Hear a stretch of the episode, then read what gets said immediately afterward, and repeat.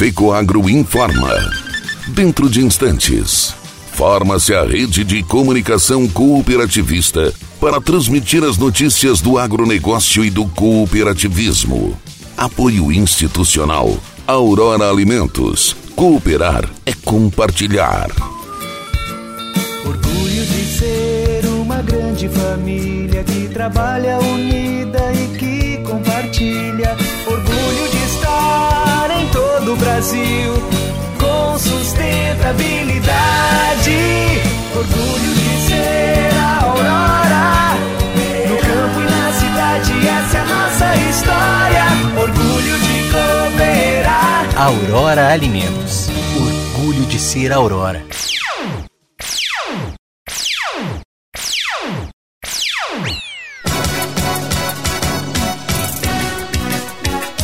Produtores de Santa Catarina conhecem tecnologia de ponta aplicada à atividade leiteira no Paraná.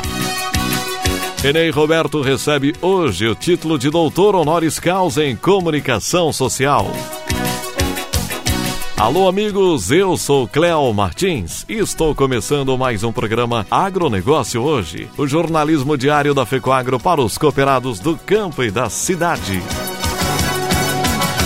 A FECOAGRO disponibiliza ao mercado de fertilizantes novas tecnologias de nutrição e proteção de grânulos. O Cooper N+, com duas moléculas de proteção, reduz perdas por volatização e lixiviação, facilitando a sua aplicação e otimizando a absorção pelas plantas. Aumente o aproveitamento de nitrogênio na sua lavoura usando Ureia Cooper N+, um produto com mais proteção e de fácil manejo. Produtos exclusivos da FECOAGRO. Peça já na sua cooperativa.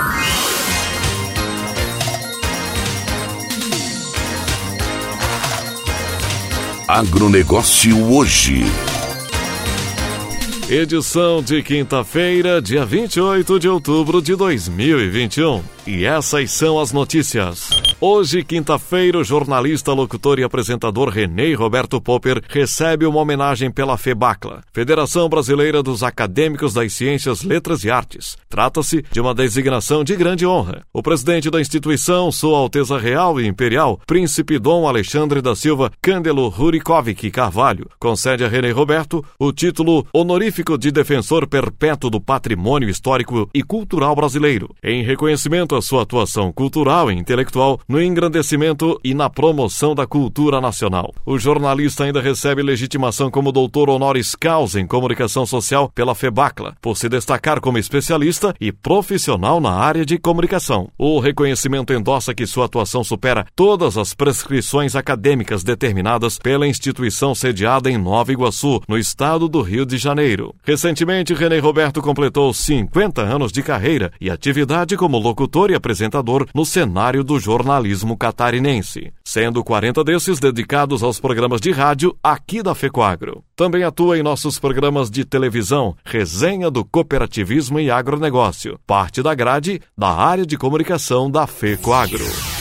A Comissão de Finanças e Tributação da Câmara dos Deputados discutiu um projeto de lei PL 4334-20, de autoria do deputado Zé Mário, diretor da Frente Parlamentar do Cooperativismo Frencope, que fixa um teto nacional de 250 reais para o custo do registro em cartório das garantias de operações de crédito rural. A redução dos emolumentos cartorários e a revisão da cobrança como percentual do valor de financiamento tomado pelo produtor rural é uma demanda antiga da OCB, que foi representada apresentada no debate pelo coordenador jurídico da Cooperativa Regional de Cafeicultores de Guaxupé, Jair Carlos Ismagiazzi Júnior. Atualmente, não existe um padrão, um limite nacional de valor desses emolumentos. Cada estado pode emitir os valores mínimos e máximos, sem qualquer uniformidade, e também a operação por meio de legislação estadual. Para o coordenador jurídico, a proposta é importante para o cooperativismo agropecuário e a definição de um teto não representa prejuízo do exercício da competência complementar dos estados e do Distrito Federal, que continuarão fixando os valores de suas tabelas dentro da norma geral restituída pela União. Ainda segundo Jair Carlos, as cobranças de emolumentos para registro de garantia de crédito rural são necessárias para obtenção do financiamento pelos produtores. Precisamos, no entanto, buscar um equilíbrio na proposta para que os cartórios continuem com suas atividades, uma vez que 71,2% dos estabelecimentos rurais de produtores associados às cooperativas agropecuárias brasileiras são da agricultura familiar e deve ter um tratamento diferenciado dos grandes empresários rurais. Desde a publicação da Lei 13.986-20, Lei do Agro,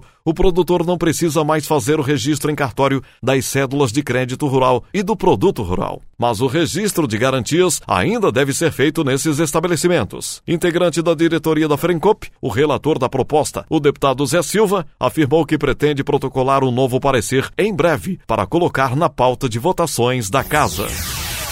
O diretor técnico adjunto da Confederação Nacional da Agricultura, CNA, Reginaldo Minaré, participou em Brasília de audiência pública da Comissão da Agricultura da Câmara dos Deputados, que discutiu a provável falta de defensivos agrícolas para a próxima safra. Ele afirmou que nesse momento o mais importante é manter o diálogo com o governo e a indústria para que o produtor rural não seja surpreendido. O cenário atual de fertilizantes e defensivos é preocupante. É um efeito colateral da crise de energia e do gás no mundo e não não a falta de matéria-prima para produzi-los. Minaré complementou que a Ásia e a Europa estão com dificuldades para produzir esses produtos, por isso, um diálogo com países é importante para sabermos o quanto essa produção ficará instável. Minaré explicou também que a produção de fósforo amarelo em Yunnan, na China, foi reduzida no período de setembro a dezembro de 2021 a 10% da capacidade, e o fósforo é indispensável para a produção de herbicidas importantes como glifosato e glifosinato. Na Europa, como consequência do preço elevado da energia e do gás, ocorreu a redução na produção de nitrogenados. Para Minaré, está na hora de pensar em explorar no ambiente doméstico meios para produzir a dependência do Brasil de fertilizantes fertilizantes químicos importados, principalmente otimizar a produção de fertilizantes orgânicos, como aproveitamento de matéria orgânica de suínos e aves, além de outras fontes, como as algas. Reginaldo Minaré citou ainda o trabalho do governo para produzir um plano nacional de fertilizantes. A iniciativa é interessante e precisa ser incentivada porque depende de um prazo de médio a longo para se consolidar. No curto prazo, é necessário administrar bem o problema, buscar informações e diálogo.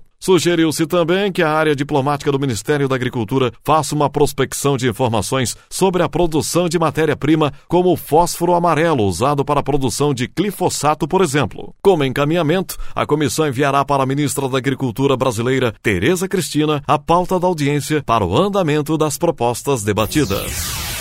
E a seguir, logo após a nossa mensagem cooperativista, a última notícia do dia: produtores catarinenses reconhecem tecnologia de ponta aplicada à atividade leiteira no Paraná. No campo, tem coisas que o tempo não muda, mas tem outras que estão sempre mudando.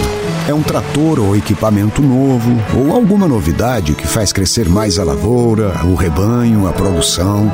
E o Cicobi faz parte dessa evolução, oferecendo soluções financeiras, facilitando a vida do produtor rural. Porque cooperar com as mudanças no campo vai ser sempre a nossa maior tradição. Cicobi, somos feitos de valores. Agronegócio hoje. De volta aqui na sua quinta-feira, o programa Agronegócio hoje. E agora atenção para a última notícia do dia.